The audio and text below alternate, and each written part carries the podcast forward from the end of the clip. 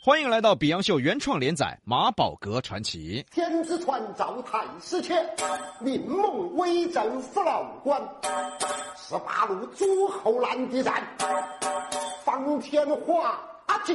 哦哦哦现在的人呐、不知道怎么就火起来了，真的是什么人都能火，哪怕被当成一个笑话看，他也能火。娱乐至上的时代，只要火起来就能挣到钱，他才不管自己是不是个笑话，只要他挣到了钱，变成了有钱人，请问谁才是笑话？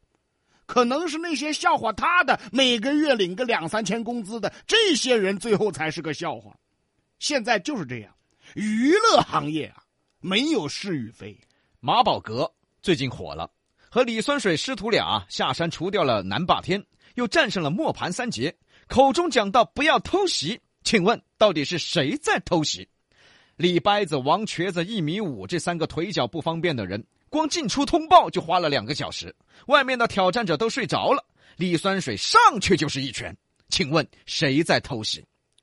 不管怎么说吧，挑战者战胜了，马宝格也开宗立派了，也挣着钱了，准备迎接下一波挑战。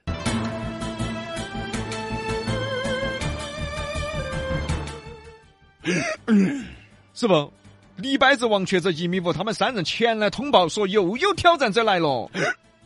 哼，跑跑跑，又跑啊！哎跑啥子跑？挣钱的时候来喽！你有信心战胜他吗？嘿，等这三个掰板儿慢慢出去通报，等挑战者睡着了，我飞起一脚，哎嚯啊！让他们晓得啥子叫做武德。嗯，年轻人要讲武德，不要偷袭，对的，我们这个不叫偷袭，是他们自己没反应过来。对头。三个腿脚不正常的又出去通报了。马宝格和李酸水起床、洗漱、吃早饭、喝茶，准备吃午饭的时候，他们三个回来了。我天，这走一上午啊，这是没办法，腿脚不好啊，不是你换个腿脚好的行不行啊？不行，这是战术。这我 这这什么战术？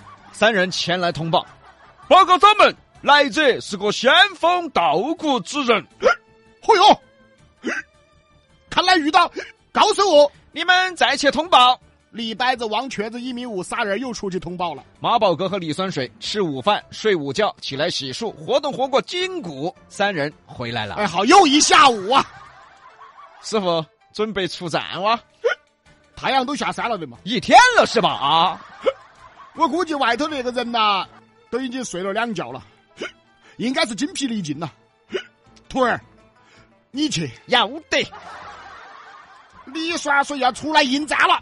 出来一看，果然外头那位已经睡得来流口水了。 哎呀，李栓水一看，机会来了，飞起一脚。只见那人眼睛都没睁开，摸出一根巨大的毛笔，啪的一声挡住了李栓水的飞腿。耶，高人哦！此时此刻，这人眼睛还是没有睁开。李栓水反身一拳，只见这只大毛笔啪的一下又挡住了拳头。耶，有两号。看来，看来，看来该让你再睡一会儿。哎，这什么主意呀、那个李白子、王瘸子一米五，继续出来通报。嗨，刚刚说完，只见此人挥舞大毛笔，啪的一下打在李酸水的身上，李酸水没站稳，啪的一下倒地了。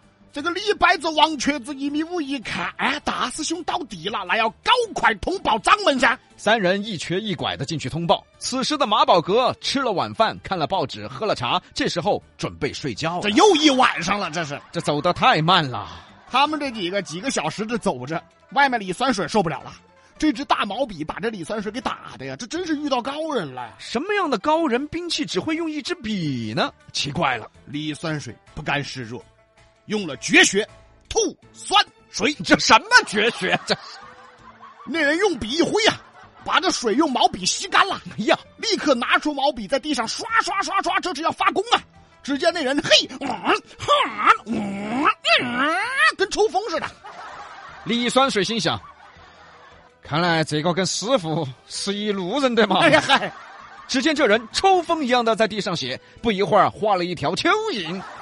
嗯，你这个是蚯蚓咋子？我画的是龙，龙，我还以为是根儿雀丝儿的。喊你掌门人出来，我有大事要说。这一看，这人来肯定别有用意啊！李白子、王瘸子一米五，你们去请掌门出来。那个那个，算算算，我自己去啊！哎嗨，等你们去，可能天都亮了，我都遭打死了，我都。李三婶赶紧去呀、请掌门出来。两位呃，两位高人啊，面对面站着，互报名号。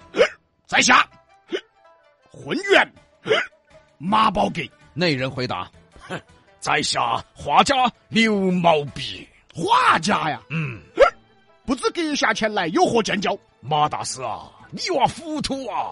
我抓住了，这二年生哪个还靠打擂挣钱嘛？就像我画家，我也不靠画画挣钱啊，那你靠啥子啊？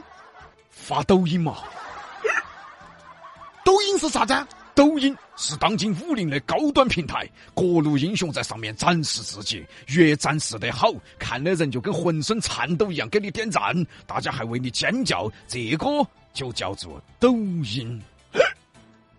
哦，神经病看神经病，嗯，总结得好。 你是武林大师，我是书画大师，不如开个抖音号，在抖音上打下拳，画个画，发个视频，出点经典语录，我保证你的收入比你打拳要多得多啊！想不到抖音如此神奇啊！不信，你看，你听。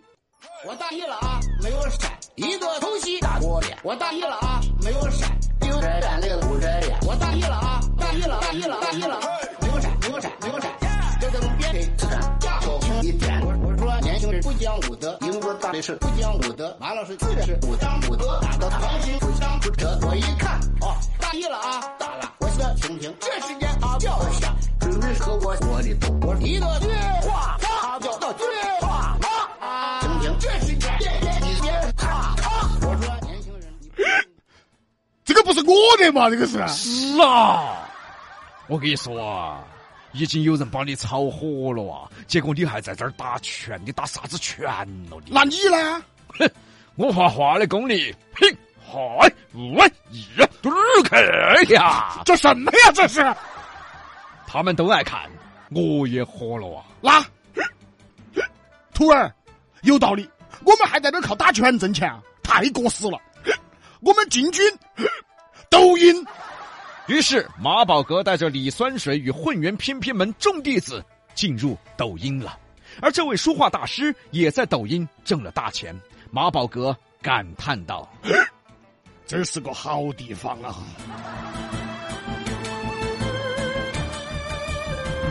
一段荒唐的故事是我们虚构的。